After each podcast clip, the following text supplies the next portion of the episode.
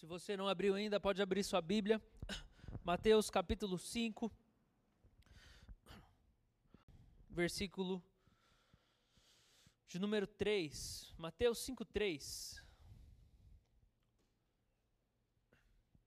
E o tema da nossa mensagem é esse que alguns já viram, outros não viram.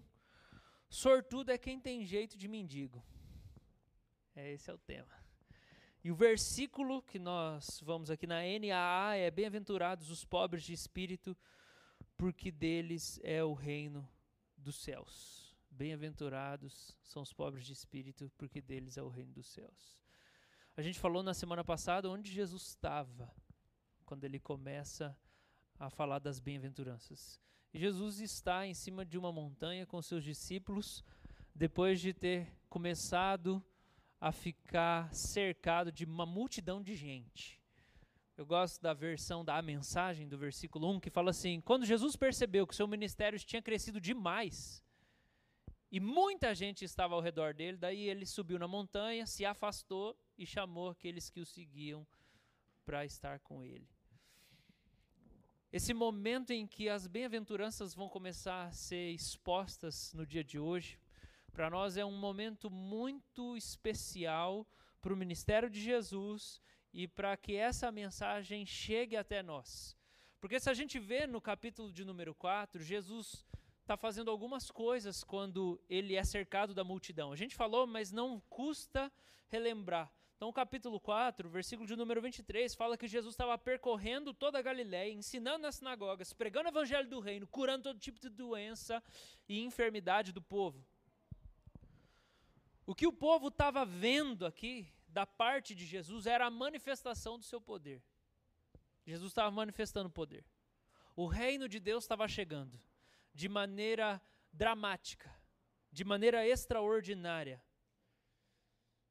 E a gente já começa as bem-aventuranças ouvindo Jesus falar uma coisa que é extremamente incômoda. Extremamente incômoda. Porque os discípulos, embora sejam discípulos, igualzinho você, eles acreditam em Jesus, mas eles ainda funcionam do jeito deles. Você testifica que é assim que, que é assim que acontece na sua vida? Você acredita em Jesus. Você acredita na palavra de Deus. Se alguém perguntar, Jesus é filho de Deus, você vai falar sim. Se alguém perguntar, a Bíblia é a palavra de Deus, você fala sim. Se alguém perguntar, Jesus é seu Salvador, morreu pelos seus pecados, você fala sim. Você ama Jesus? Você fala sim. Acabou as perguntas, você volta a funcionar e viver a vida do seu jeito. Os discípulos são desse jeito. Eles disseram sim ao chamado e eles estão seguindo Jesus, mas eles ainda vivem do jeito deles, não do jeito do céu. Eles, na verdade, nem entendem direito o jeito do céu que Jesus está querendo ensinar. Eles não entendem o jeito de Deus. Eles vivem do jeito deles. E eles já experimentaram o jeito deles bastante e eles têm certeza que ele funciona. Então eles gostam das coisas daquele jeitinho deles. Você não é assim também? Claro que é. O que, que te traz segurança? É o seu jeito. O seu jeito te traz segurança. O que te dá conforto? É o seu jeito. Você fica à vontade quando as coisas são do seu jeito, não é? É assim que você fica à vontade. Né? Talvez você vai num restaurante, e daí você entra no restaurante e você come lá, você está com algumas pessoas, talvez só você e sua esposa, talvez alguns amigos, e daí, depois, no outro dia, você vai para o trabalho e fala: e daí, o que, que você fez? Ah, eu fui no restaurante X tal. O que, que você achou? Gostei. Por quê? Ah, porque a luz é assim, a música é assim e tal é assim. É bem do meu jeito. É do jeito que eu gosto. É assim que a gente funciona. A gente gosta das coisas do nosso jeito. Eu quero pedir para o Aleph, acho que tem um ventilador aqui dentro que não está sendo usado para levar para as meninas ali que estão orando, porque lá deve estar tá bem quente. Então os discípulos são assim, gente, eles gostam do jeito deles. E o que está acontecendo aqui? Eles querem promover Jesus. Eles querem promover o ministério de Jesus e logo eles vão dar umas dicas para Jesus. Vou dar um exemplo, só para poder exemplificar, para você poder entender como é que eles funcionam. Daqui a pouco, capítulos à frente, vai ter a festa de Jerusalém, a festa da Páscoa, onde Jesus vai ser crucificado. Os discípulos não acreditam que Jesus vai morrer. Mas, num determinado momento, tem as festas que começam a acontecer em Jerusalém. E daí o que acontece? Os discípulos falam assim: Nós estamos indo lá para Jerusalém para as festas. Jesus fala assim: Eu não vou. Podem ir. E daí os discípulos falam assim: Mas quem quer ser conhecido não fica escondido, Jesus. Você está aí no seu ministério fazendo cura, pregando. Quem quer ser conhecido não fica escondido. Você tem que ir para Jerusalém, está cheio de gente lá. Jesus fala assim: Minha hora não chegou. Pode ir. Passa um tempo depois, Jesus vai mesmo. Sem os discípulos. Fala, não, pode ir, minha hora não chegou. Por quê? Porque os discípulos, eles estão pensando, gente, presta atenção. Os discípulos estão pensando qual é o melhor jeito de salvar as pessoas. A preocupação, o coração dos discípulos é: qual o melhor jeito da gente salvar as pessoas? Quanto mais gente conhecer Jesus e for curado por ele, melhor. Eles estão usando a inteligência que Deus deu para eles. Acontece que eles não sabem o timing de Deus, o timing do céu. Eles não sabem ser levados ainda, guiados pelo Espírito Santo. Eles sabem usar a inteligência, mas eles não sabem andar no Espírito. Quem aqui pode se identificar com isso, né? Eu leio livros, eu entendo, eu posso explicar, mas esse negócio de ouvir o Espírito Santo não é muito comigo, não. Isso aí é para umas duas, três pessoas da igreja lá, que chora no louvor, que é mais fervoroso. Os discípulos são assim, eles usam a cabeça, mas eles não sabem ouvir o Espírito. Então, os planos que eles criam para ajudar Jesus não dão certo.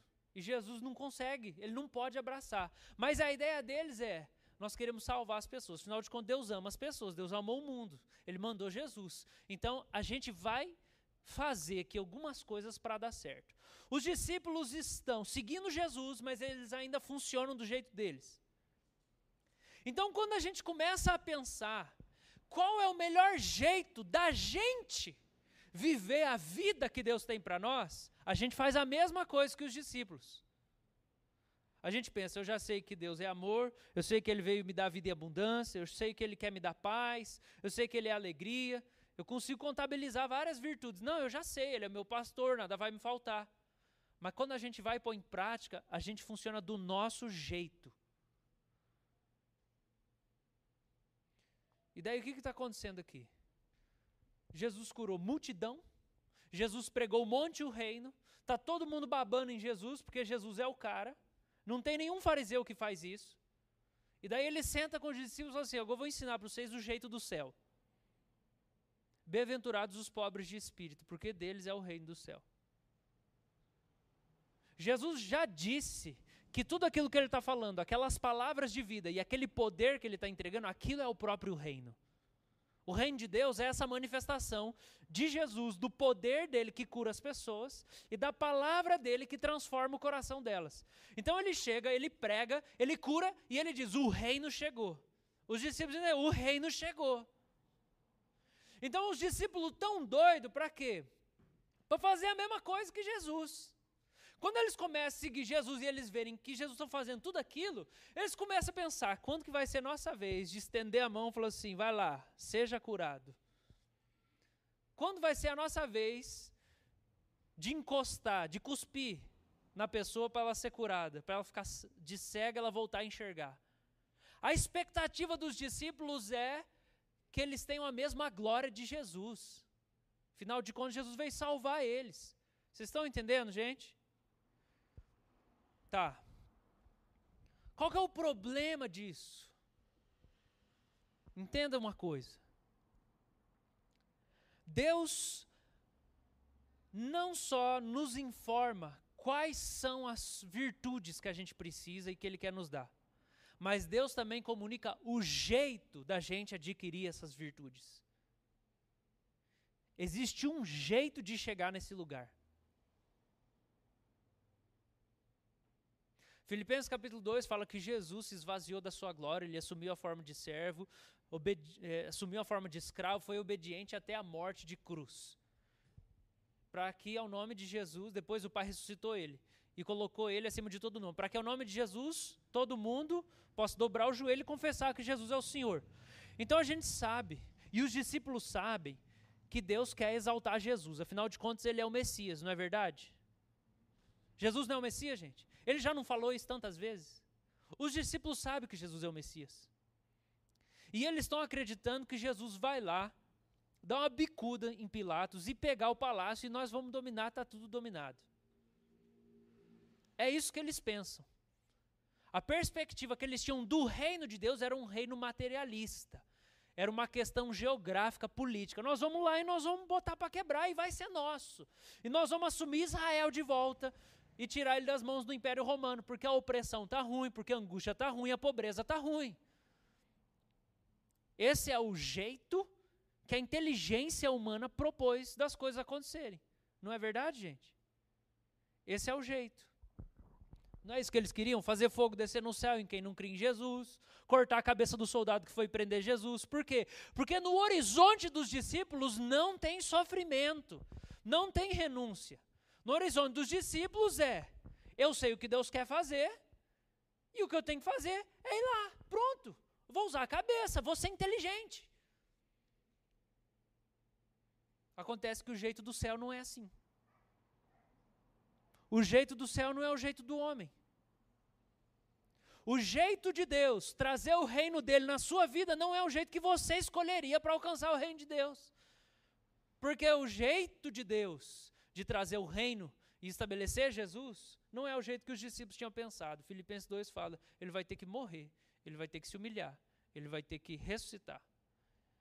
E aí depois ele vai ter que ficar um tempo lá, para depois ele voltar. Gente, esse não é o jeito dos discípulos. Tem que ter perda no caminho, tem que ter entrega no caminho, tem que ter renúncia no caminho, alguma coisa tem que ficar. Vocês estão comigo, gente? Em nome de Jesus? Irmãos, cristianismo é isso, evangelho é isso. Eu preciso repetir isso porque isso está perdido hoje. Está perdido.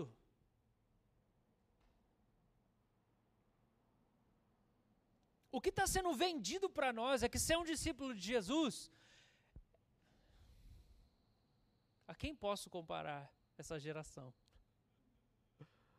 É um. Não sei, não. Eu estou tentando pensar.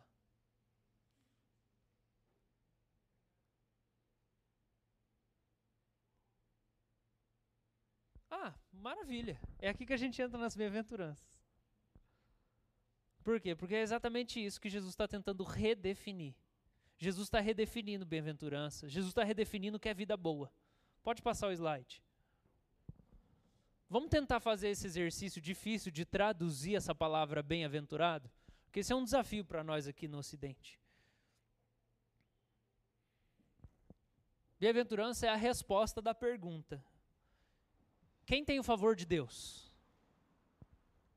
Quem é feliz de verdade? Quem é sortudo? Quem tem a vida boa que todo mundo queria ter? Isso é bem-aventurado. Bem-aventurança é isso. Vocês entenderam que os discípulos já têm um modelo na cabeça deles de bem-aventurança? Depois de tudo que nós tratamos aqui? Eles já têm um modelo, gente. É vida bem-sucedida, é poder saindo do dedo. É pregação que atrai multidões, é sucesso. Para os discípulos, bem-aventurança é sucesso. É aceitação, é fama. É ó, prosperidade. Eles estão seguindo Jesus, mas eles ainda vivem do jeito deles. Eles ainda não conhecem o jeito do céu. Gente, vocês estão me acompanhando? Então, nesse momento que o ministério de Jesus bombou, que Jesus explodiu, é como se a nossa igreja, de repente, chegassem 10 mil pessoas do dia para a noite. E daí eu reúno toda a liderança e falo assim, gente, não tem nada a ver com isso aqui. Não tem nada a ver com isso aqui. Na verdade, vai ter que piorar para poder ficar bom de verdade. Nós vamos ter que viver uns motim aqui dentro, nós vamos ter que suportar um monte de divisão aqui dentro, nós vamos ter que passar por momentos de dificuldade financeira aqui dentro, nesse negócio de 10 mil membros que a gente inventou. Um monte de coisa vai ter que ficar ruim antes, porque é assim que a gente chega no reino. Então a pergunta de quem tem o favor de Deus, quem é feliz de verdade, quem é uma pessoa sortuda, quem tem uma vida boa de verdade que a gente inveja, essa é a pergunta que Jesus está respondendo quando ele começa a falar de bem-aventurança. Agora, quando ele começa a falar isso, os discípulos já têm um modelo. E daí eu chego para você: você já tem um modelo do que é ser bem-aventurado? Você já tem um modelo do que é ser feliz de verdade na sua cabeça? Você já tem um ideal do que é ter uma vida boa de verdade? Do que é ser sortudo? Vários teólogos definem bem-aventurança de maneiras distintas. Alguns falam, tá tudo aqui, tá? Eu já trouxe mastigadinho para vocês. E eu escolhi o título Sortudo porque esse foi o título que o Philip Jansen propôs e que R.W. Glenn, que escreveu o livro é, Moralidade Crucificada sobre o Sermão do Monte, ele propõe que, que essa é a palavra que mais tem significado para a nossa sociedade atual. Ser bem-aventurado é só uma pessoa sortuda que, que você pensa quando você pensa numa pessoa sortuda? Ou então quem que você pensa? Não é feio para começar, né? Que se for feio já não é sortudo, já deu azar já antes de nascer. Que nasceu no lugar errado, na família errada, não tinha como ser bonito nascendo daquela mãe, daquele pai. Então, bonito. Saudável é bom, mas não é só ser saudável, né? Tem que ter um corpão sarado, né? Fala, pô, esse cara é sortudo, essa mulher é sortudo, o cara é bonito, o cara é saradão. O que mais que precisa ter, gente? Inteligente. Dinheiro. Cara, o cara é bonito, o cara é saudável, o corpão, o cara é atlético, joga futebol bem, joga vôlei bem. Família. Tem família boa. A família já é rica. Você está pensando, vocês estão pensando em gente aí, né? Que vocês estão rindo. O que mais? Sucesso profissional.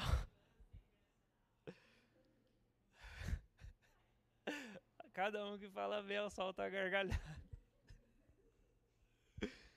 Carisma, é popular, é rico, é bonito, tem estabilidade emocional. Isso aqui é importante hoje, né? Estabilidade emocional, porque não está fácil para ninguém. O cara não toma remédio, falou isso aí, tá bom então. Eu só queria ir, só queria não ter que tomar remédio. Disciplinado e organizado. Nossa, isso aqui é um valor altíssimo na nossa sociedade hoje. Porque você precisa realizar coisas, você tem que cumprir, você tem que bater meta. Né? Todo sábado o Bruno posta lá que ele pedala 40, 50 quilômetros. Deixa o povo babando. Nossa, queria ter a disciplina. Se você não tem disciplina, você não cumpre o objetivo. Então talvez você pense assim, pô, eu sou azarado, porque eu não tenho nada disso, eu não sou bonito, eu não sou disciplinado, eu não tenho dinheiro.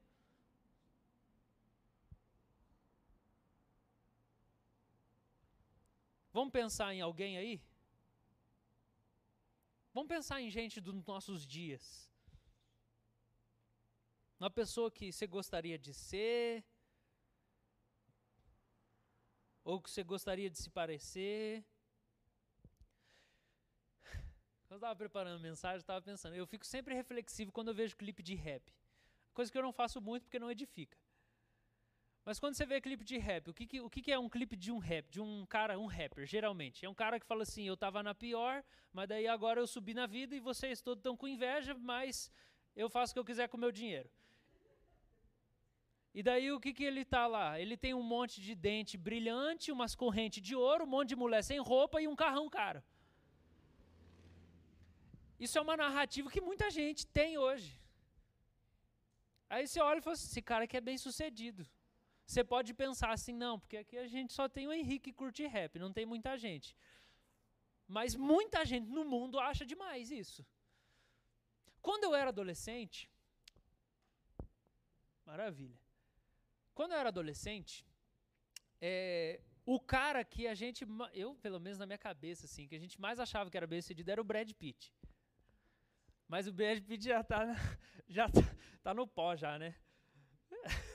Não sei, não, tô, não, é, não é dom de profecia que eu tô falando aqui, tá? É... Mas o Brad Pitt era um galanzão, bonitão, rico, famoso. Hoje, quem que é? O Harry Styles? O Harry Styles é um dos Jonas Brothers, né? Não? Ele era... ele era do One Direction, pronto. Ele tá famoso, ele vi que vai ter turnê dele aí, né? O bicho é, tá, tá sendo tudo. É Watermelon Sugar. Ah, fez filme agora. É um cara bem sucedido, não é um cara sortudo. Pô, o cara é bonitão, o cara tem dinheiro, o cara tem talento. Quando eu era criança, adolescente, eu queria ter banda. Para mim, ser bem sucedido, ser sortudo, era assim: poder ter uma banda que um dia nós ia aparecer o Blink. O Bruno, acompanhei o Bruno nessa fase também, né? as frustrações das bandas não dá certo. É. Você fala assim, não vai dar certo um dia. e gasta dinheiro e tudo. Mas pelo menos viveu a adolescência, se divertiu.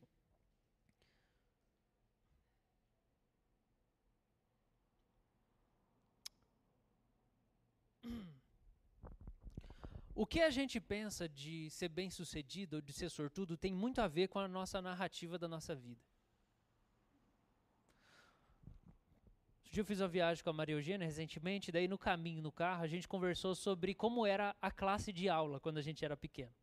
Tinham alguns grupos na classe de aula.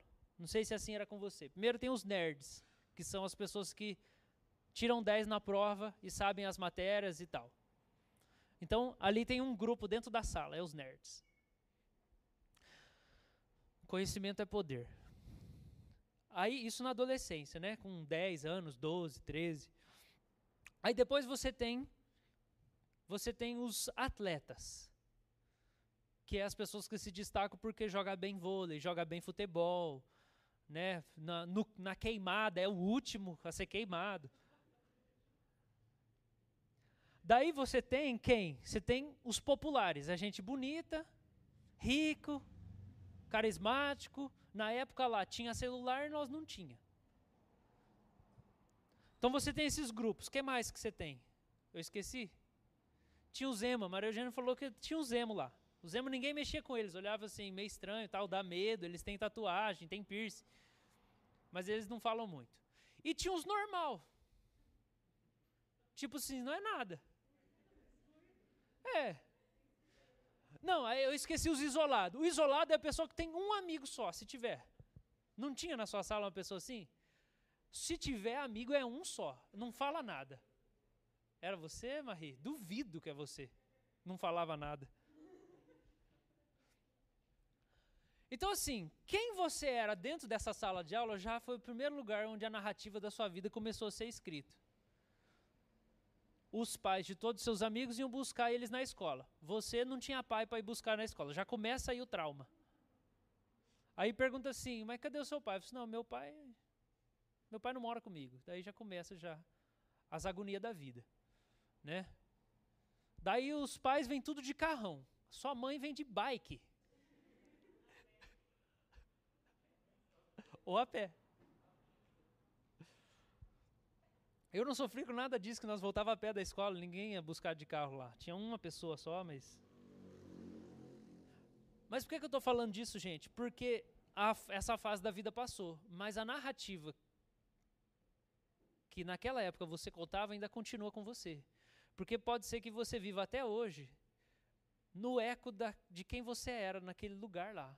E para você ser bem-aventurado, ser sortudo, ser bem de vida, ter uma vida boa, tem a ver com aqui naquela época as pessoas estavam mostrando para você. E aquilo entrou na sua cabeça. Eu lembro até hoje de algumas coisas que eram valorizadas naquela, naquele tempo entre os meus amigos. Isso moldou o meu imaginário do que eu achava que era dar, dar bom na vida.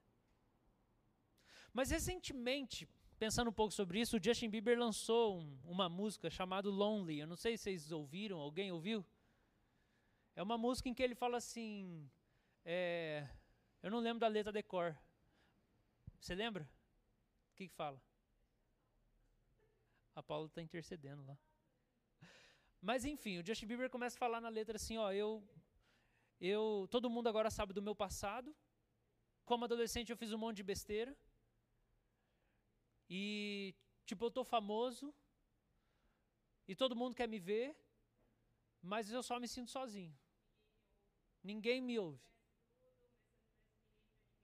Isso.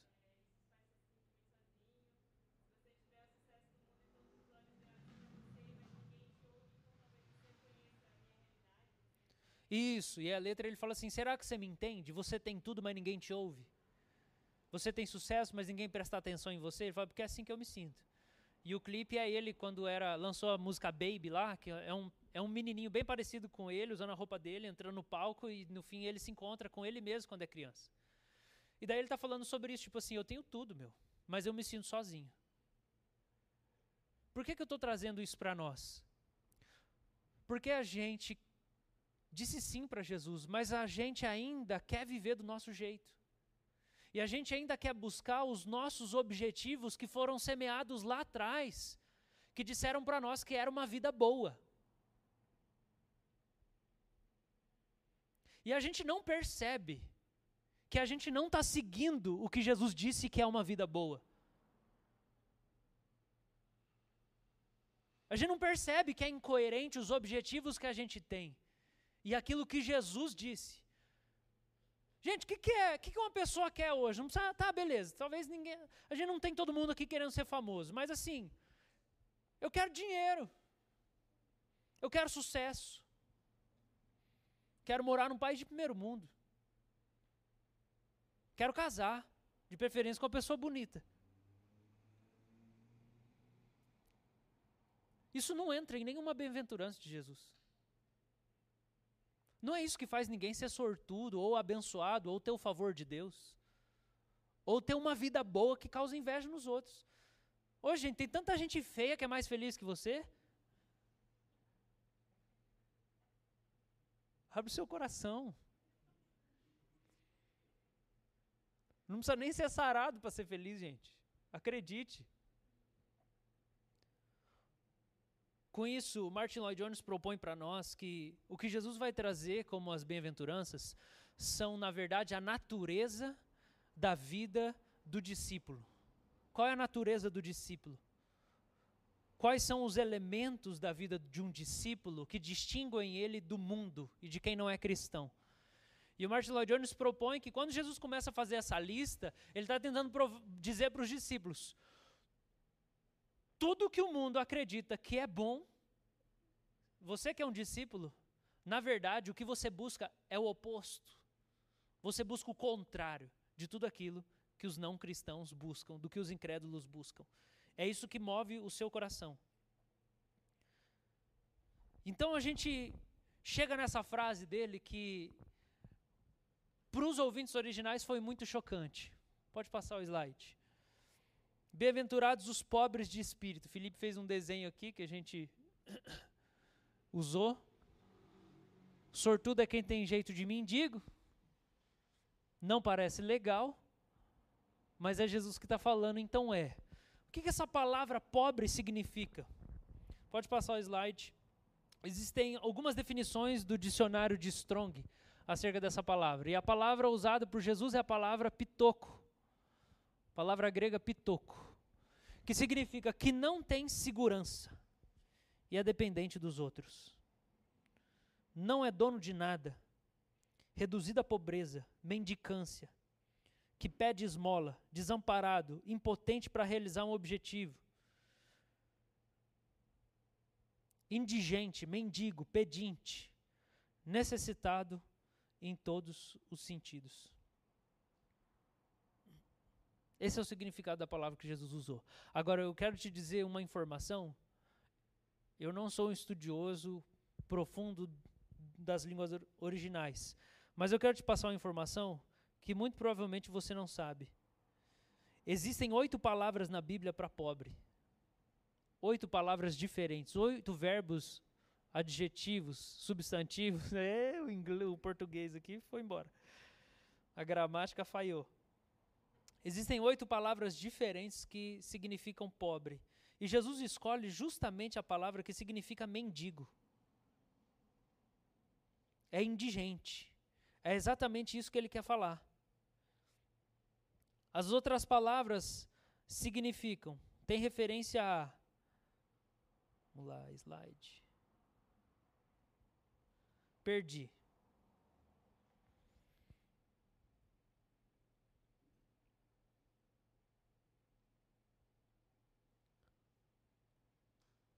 Apaguei, gente.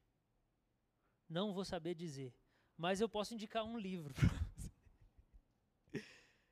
o Maurício Cunha, no livro dele, O Reino Entre Nós, é, ele, ele tem um capítulo específico sobre pobreza. E daí ele expõe as oito palavras, dizendo o significado delas. Então existe pobreza de um refugiado, existe pobreza que significa a pobreza de alguém que só está passando por um tipo de necessidade, mas não é uma pessoa que é um mendigo.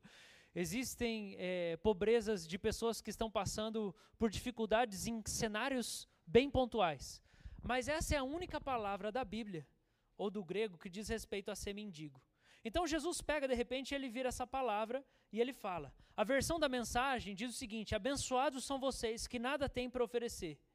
Quando vocês saem de cena, há mais de Deus e do seu governo. Existe mais de Deus e do governo. O que, que Jesus quer dizer com isso? Quando ele está falando que bem-aventurados são os mendigos espirituais, porque deles é o reino dos céus. Jesus está falando para os discípulos que, embora eles já tenham dito sim para seguir Jesus, eles ainda precisam aprender o jeito do céu. Eles precisam aprender a ser mendigos espirituais. E puxa vida, né? Que palavra é desconfortável para a gente poder usar traz um incômodo para nós. Eu não sei você, mas quando eu penso no mendigo, eu já conversei com vários mendigos. Eu já morei com um, inclusive. Mendigo não cheira bem. Começa por aí. Mendigo não, não fica lúcido muito, né? Mendigo está sujo. Por que, que Jesus escolhe essa palavra, gente? Por que, que Jesus diz que essa é a palavra mesmo? Primeiro lugar é porque ele mesmo se identifica como um mendigo. Isso está em 2 Coríntios 8, versículo 9. O próximo slide, em que o apóstolo Paulo, dizendo sobre o estado de Jesus e a obra da redenção, ele entra nessa narrativa acerca de riqueza e pobreza e diz: Pois vocês conhecem a graça de nosso Senhor Jesus Cristo, que sendo rico se fez pobre por amor de vocês, para que por meio da sua pobreza vocês se tornassem ricos. É a mesma palavra, mendigo. Jesus se fez mendigo. Em que sentido Jesus se fez um mendigo, um pedinte, um indigente? Alguém que não tinha nada, mas que dependia completamente dos recursos de outra pessoa. No sentido em que Jesus se esvaziou completamente de qualquer recurso. Jesus não tinha nada que ele pudesse se apegar. Inclusive, quando os caras vão dizer que vão seguir ele, ele fala assim: Filho do homem não tem onde reclinar a cabeça. Quer dizer que Jesus vivia dormindo na rua? Não sei. A Bíblia não fala que ele dormiu na rua. A Bíblia fala que ele dormiu no barco. A Bíblia fala que ele dormiu na casa de outras pessoas. A Bíblia fala que teve noite que ele nem dormiu, que ele passou orando em cima da montanha. A gente não tem nenhum tipo de descrição dessa, de que Jesus dormia na rua, ou que Jesus dormia com os leprosos e o cego de Jericó e os mendigos da época. Não tem nenhuma descrição que ele dormia com os mendigos. Mas o apóstolo Paulo fala que Jesus se fez pobre no sentido de ser desprovido de tudo. Agora, qual é a característica dessa pessoa? Esse mendigo é alguém que vive como o cego de Jericó, ou que vive como o leproso, que está sempre ali. Tem misericórdia de mim. O mendigo é aquele cara que Pedro encontra na entrada do templo e que está lá pedindo esmola. E Pedro olha para ele e fala assim: Eu não tenho prata nem ouro para te dar, mas em nome de Jesus, levanta e anda.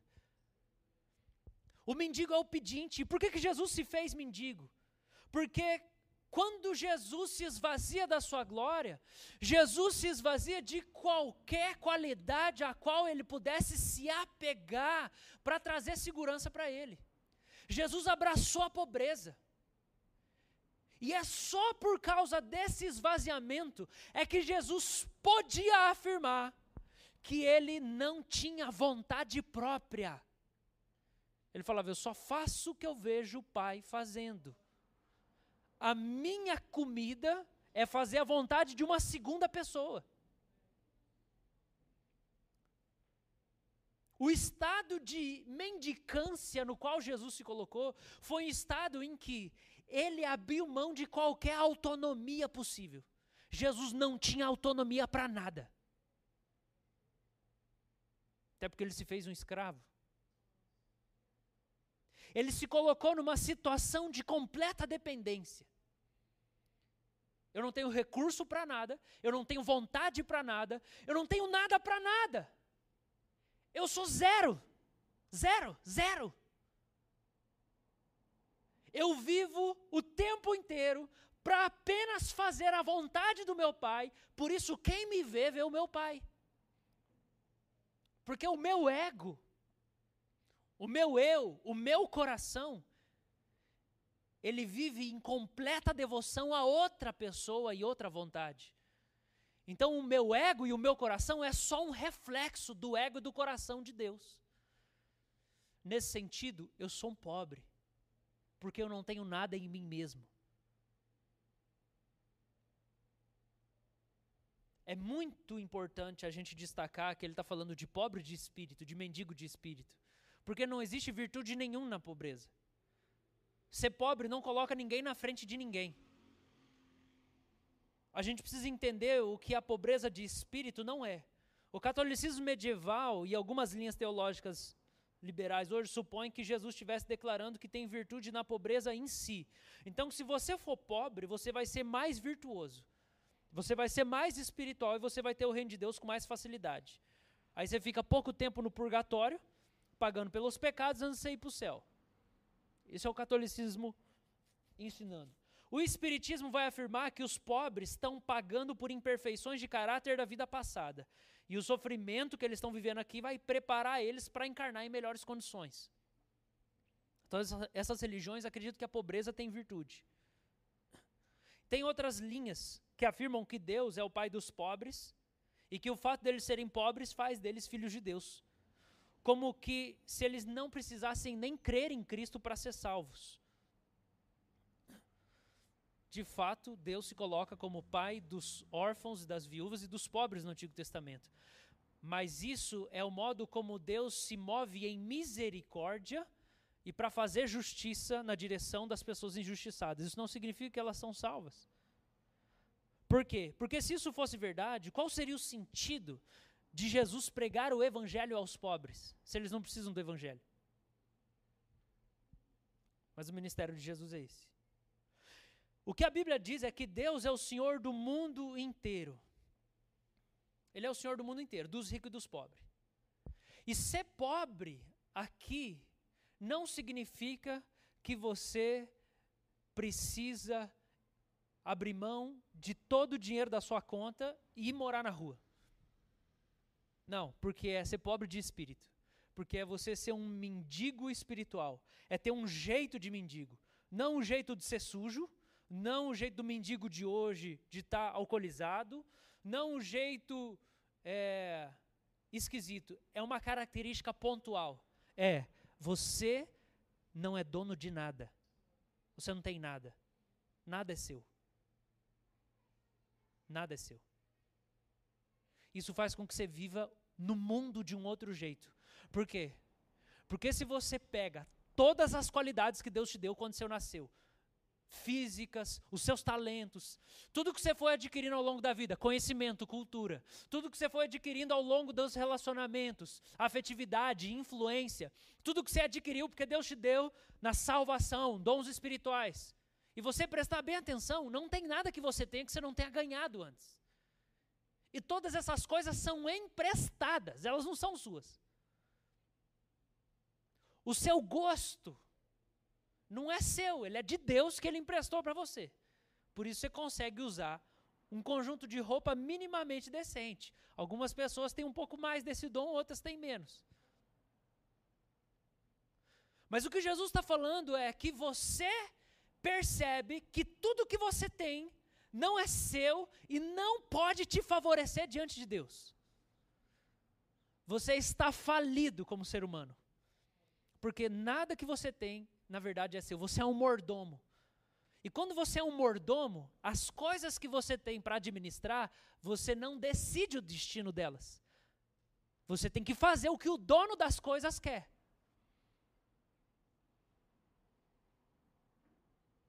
Isso dá uma majestade para a vida.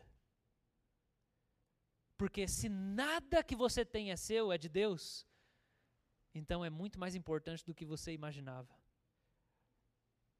O seu tempo livre é muito mais importante do que você imaginava. O dinheiro que você coloca lá no lazer é muito mais importante do que você imaginava, porque não é seu.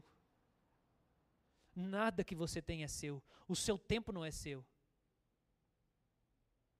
E os discípulos são os sortudos. Por quê? Sorte significa graça aleatória. Quando a gente pensa em alguém sortudo, pô, esse cara é sortudo. Geralmente isso vem junto de essa pessoa não fez nada para merecer essa condição que ela tem, não é verdade? Por isso que a gente não fala assim, esse cara é bem esforçado. Não, ele é sortudo. Simplesmente aconteceu com facilidade. Se a gente colocar Deus, tá perfeita essa descrição de bem-aventurança, porque sorte na compreensão moderna é uma graça aleatória. Algumas pessoas têm, outras não têm. Agora a gente sabe que mesmo que seja aos nossos olhos aleatório, é Deus que define quem que recebe o quê. Então esses discípulos, eles são os sortudos, porque a graça aleatória pegou eles. E esses caras se tornaram pobres porque Jesus chamou eles. Bonhoeffer vai dizer o seguinte. Pode passar ali para o slide do Bonhoeffer.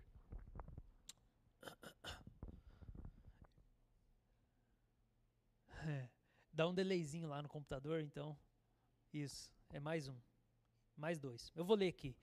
Bonhoeffer comenta o seguinte: Jesus fala aos que já estão sob o poder do seu chamado. Esse chamado os tornou pobres. Os discípulos têm carência de tudo.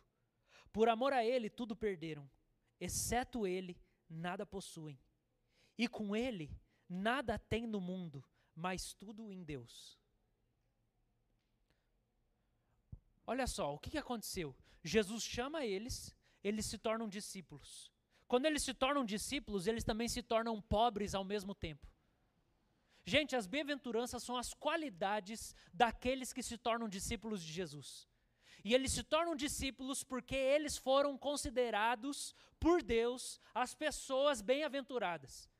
Todas as vezes na Bíblia que se fala de bem-aventurança é uma obra da graça que vem do céu, é uma graça aleatória. Os discípulos foram escolhidos, e quando eles foram escolhidos, eles se tornaram essas pessoas aqui. E eles se tornaram pobres. Por quê? Porque na hora em que Jesus chamou eles, tudo que eles tinham de projeto de vida ficou para trás e agora eles não têm mais nada. Então, essa pobreza de espírito é o estado no qual eles se encontram, porque Jesus chamou eles para seguirem. E isso é bom. Isso é muito bom. Sabe por quê? Briga, infelicidade, angústia, frustração são coisas que só acontecem com a gente por causa de cobiça. Tiago fala isso. Por que, que vocês fazem guerra e brigam uns com os outros? Por causa da cobiça. Mas bem-aventurados aqueles que não têm nada. E eles não estão cobiçando nada. Oh, irmãos, eu sei que Deus coloca sonhos no nosso coração e coisas que a gente precisa almejar. Mas a verdade é que a gente só vai saber se a gente está almejando as coisas certas se a gente está sempre abrindo mão delas. A gente fala assim: Deus, eu não preciso. Eu só quero o que o Senhor quer para mim. Eu só quero o que o Senhor quer para mim. Então, ser um discípulo, irmão, é abraçar essa, esse estado interior de profunda consciência. Nada é meu. tudo é de Cristo e eu só tenho Ele e o que Ele quiser me dar. Isso é o contrário da cobiça. Por que, que a gente vive agoniado? Porque a gente tem muita cobiça de que coisas aconteçam na nossa semana. Por que, que a gente briga dentro de casa? Porque a gente tem cobiça acerca da ordem, de como as coisas deveriam acontecer. Ah, você foi no mercado não comprou o que tinha que comprar. Ah, você fez errado. Cobiça. Vira pobre. Diminui suas ambições. Fica mais simples. Não seja dono de coisa alguma. Seja um discípulo. Os caras largaram as redes imediatamente. Viraram pobre na hora. Passaram fome? Pode ser que tenham passado fome em algum momento. Sofreram? Sofreram. Foram rejeitados? Foram rejeitados. Mas a bem-aventurança está no fato de que agora eles têm o reino. Eu sofro, eu passo fome, eu não tenho dinheiro para comprar o celular que todo mundo tem. Eu não tenho a namorado, namorado para sair com todo mundo igual todo mundo tem. Eu não tenho o emprego que todo mundo tem. Eu não tenho o corpo que todo mundo queria ter. Mas eu tenho o reino de Deus dentro de mim. E o reino de Deus é o governo do Espírito Santo na nossa vida, que produz três coisas: paz, alegria e uma vida de retidão, de santidade, justiça. Então o que Jesus está falando para os discípulos é: vocês estão vendo todo mundo que eu estou curando, vocês estão vendo como eu estou famoso. Então, feliz mesmo são vocês quando vocês estiverem livres da ambição de todas essas coisas que vocês estão vendo eu fazer. Porque eu sou bem-aventurado, porque eu não controlo nenhuma dessas coisas que eu acabei de fazer aqui. Se eu não fizer milagre, eu estou de boa. Se eu não tiver multidão, eu estou de boa. Porque eu pertenço ao reino, eu pertenço ao Pai. Para a gente finalizar, a gente pode ilustrar essa parábola, essa, essa bem-aventurança, com a parábola do tesouro escondido. Parábolas são histórias que Jesus conta para esclarecer a realidade do reino. A parábola do tesouro escondido é a história de um cara que estava arando um campo e de repente ele bate a enxada dele num negócio duro debaixo da terra. E daí ele pensa: tem alguma coisa aqui. E ele começa a cavar, cavar, cavar, carpir aquele lote. E de repente ele descobre um baú. Ele abre o baú e ele vê que tem tesouro lá dentro. Daí ele fecha aquele tesouro, enterra o baú tudo de novo. E o texto fala: transbordando de alegria, foi, vendeu tudo o que tinha e comprou aquele campo. O reino de Deus é como um homem que estava trabalhando no campo achou um tesouro escondido. E transbordando de alegria, ele enterrou de novo, vendeu tudo que tinha, se fez pobre e comprou de novo aquele campo para possuir aquele tesouro. Irmãos, o tesouro é Jesus, tá? O reino de Deus é como alguém que encontrou Jesus por acidente e transbordando de alegria por ter olhado na face de Cristo, ele foi e vendeu tudo que tinha para poder ter Cristo. Porque é isso que Jesus está falando. Se você não abrir mão de tudo que você tem, você não vai experimentar desse reino que eu tenho preparado para você. O preço é tudo. Quem mais se desapega das coisas que almeja, mais de Deus tem em si mesmo. E a pressão é grande. A pressão é muito grande. Não é só no mundo, não. É dentro da igreja que a pressão é grande. A pressão é grande para você ter um monte de coisa. E Jesus continua dizendo: abandona todas elas e me segue. Vira pobre. Quanto mais você se dispor, mais você vai transbordar de alegria. Por isso que a gente pode ser crente e infeliz. Porque o que pode fazer a gente transbordar de alegria é a renúncia de todas as coisas. Senhor, essa mulher eu te agradeço. Ela é maravilhosa, eu a amo mas se o Senhor quiser levar ela de mim e glorificar o seu nome, eu não quero controlar ela. Afinal de contas, não foi isso que o amigo de Deus fez? Quando Deus falou: entrega o seu único filho, aquele que você esperou a vida inteira para promessa se cumprir. Abraão, vai no monte e entrega Isaac. E Isaac não retrucou com Deus. Ele foi até o último momento, pronto para entregar. O reino é daquele cara. O reino é de Abraão. Então, irmãos, esse é um chamado para entrega. Esse é um chamado para abstenção de todas as coisas. Esse é um chamado para o empobrecimento. Não seja dono de coisa alguma.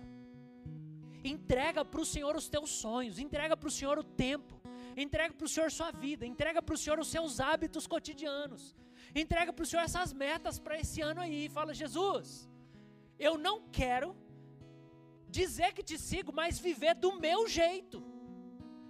Eu quero ser pobre, eu quero ser pobre, eu quero ser um mendigo, eu quero ter jeito de mendigo. Eu vivo daquilo que você me dá, eu não vou conquistar nada à força. Eu não vou ferir ninguém no caminho. Eu não vou forçar ninguém a nada. Isso ensina gentileza. Isso ensina paciência. Isso ensina fé. Amém, irmãos? Esse é o chamado de Jesus para nós nessa manhã. E o nosso último exemplo é o próprio Moisés. Hebreus 11, 26. Moisés considerou melhor sofrer por causa de Cristo do que possuir os tesouros do Egito, pois tinha em vista a sua grande recompensa. Um versículo anterior fala: Moisés viu que era invisível. Irmãos, esse é o chamado para nós. É ver o que é invisível. Você quer ver Jesus? Você quer ver a face de Cristo? É isso que vai transbordar você de alegria. Você tem que buscar isso. Em último lugar, última característica, e aí eu quero orar. Eu trouxe essa cadeira aqui para vocês hoje.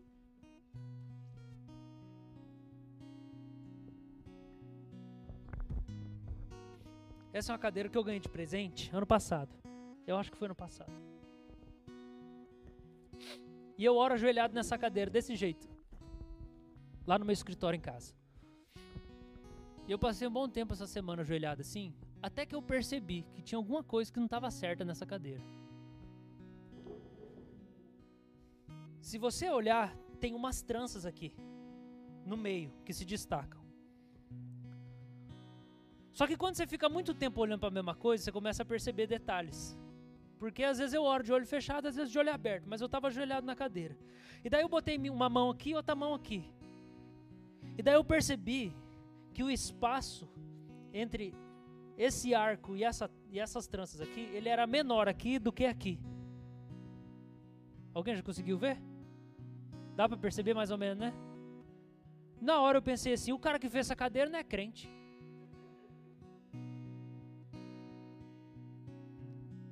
Por que, pastor, né? Você já deve ter ouvido falar. Na reforma protestante, a doutrina da sólia deu glória se espalhou muito rapidamente pela Europa. Essa doutrina falava que tudo que a gente faz é só para Deus ser glorificado. Não é para a gente receber elogio, nem para o nosso ego receber nada. Responder o evangelho é uma abnegação completa. Por quê? Porque eu perco a minha vida para ganhar. Porque enquanto eu vivo a minha vida para agradar as pessoas, eu recebo elogios delas, mas eles nunca me satisfazem. Quando eu abro mão completamente da afetividade das pessoas e eu direciono ela para Deus, eu recebo uma afirmação que me sacia de verdade. Então a doutrina da sólida deu glória falava assim: tudo que eu faço, eu faço diante de Deus. E é verdade, no registro histórico, de que se você quisesse saber se uma cadeira era feita por um cristão ou não, era só você olhar para o lado de baixo dela. Por quê? Porque se a parte de baixo da cadeira fosse feita da mesma qualidade do que da parte de cima, foi um cristão que fez. Porque ele fazia a cadeira para a glória de Deus. E a parte que fosse invisível, ele ia fazer com a mesma qualidade, porque ele sabia que o Deus invisível estava vendo. Quando a gente entende essa pobreza de espírito e abraça ela, o mundo ganha uma majestade nova. Porque tudo que eu faço, eu faço para Deus, porque nada é meu. Porque eu sou um mendigo nesse mundo, eu sou um pobre. Nada é meu. Se nada é meu, é de Deus. Se é de Deus, é muito mais importante do que se fosse meu. Então o cara que fez a cadeira não é crente. Eu quero orar especificamente, irmãos, por uma coisa que eu acho que faz tempo que a gente não ora aqui, que é a renúncia. Eu quero orar por renúncia. Coisas que você ama na sua vida e que você está ouvindo Jesus chamar você. Em nome de Jesus, presta atenção. Tem gente que não quer ser o que Deus criou para ser. você não tem direito a escolher quem você vai ser. Você entendeu? Você, o que você mais vê escrito por aí é: seja a melhor versão de você mesmo, seja o quê. Balela. Puf. Jesus não te chamou para você ser a melhor versão, Jesus chamou para você ser o que Ele quer. Se você disse sim para Jesus quando Ele te chamou, você só vai dizer sim para Jesus o resto da vida.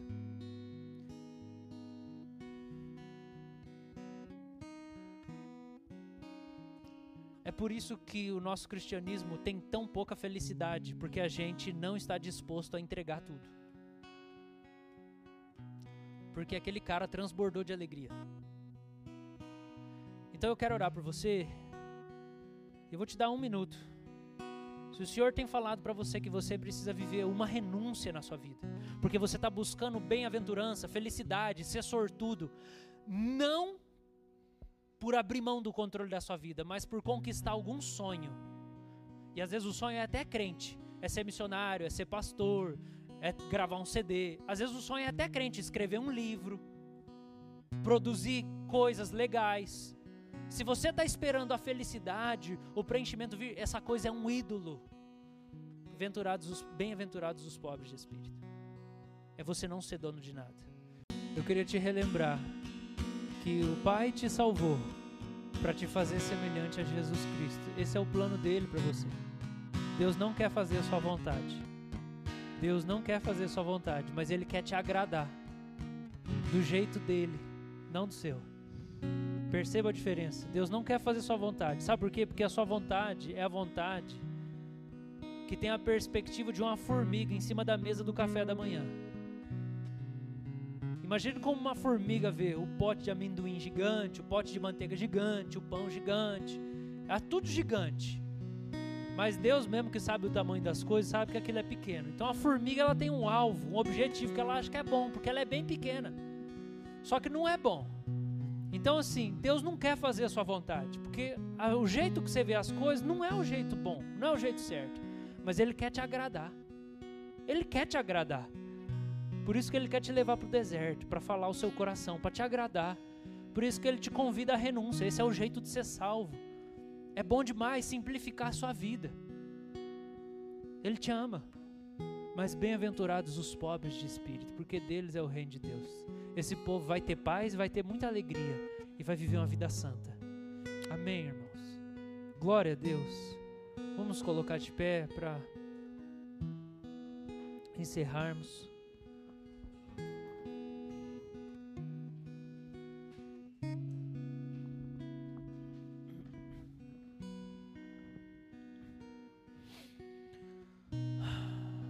Agradeça ao Senhor. 30 segundos para você agradecer ao Senhor por essa manhã.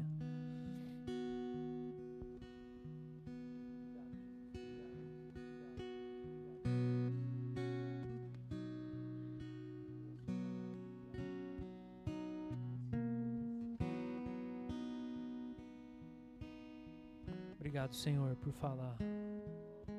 Obrigado, Senhor. Vida é mais leve quando a gente não tem nada, Senhor. Nos ajuda, nos ajuda, nos ajuda, Senhor.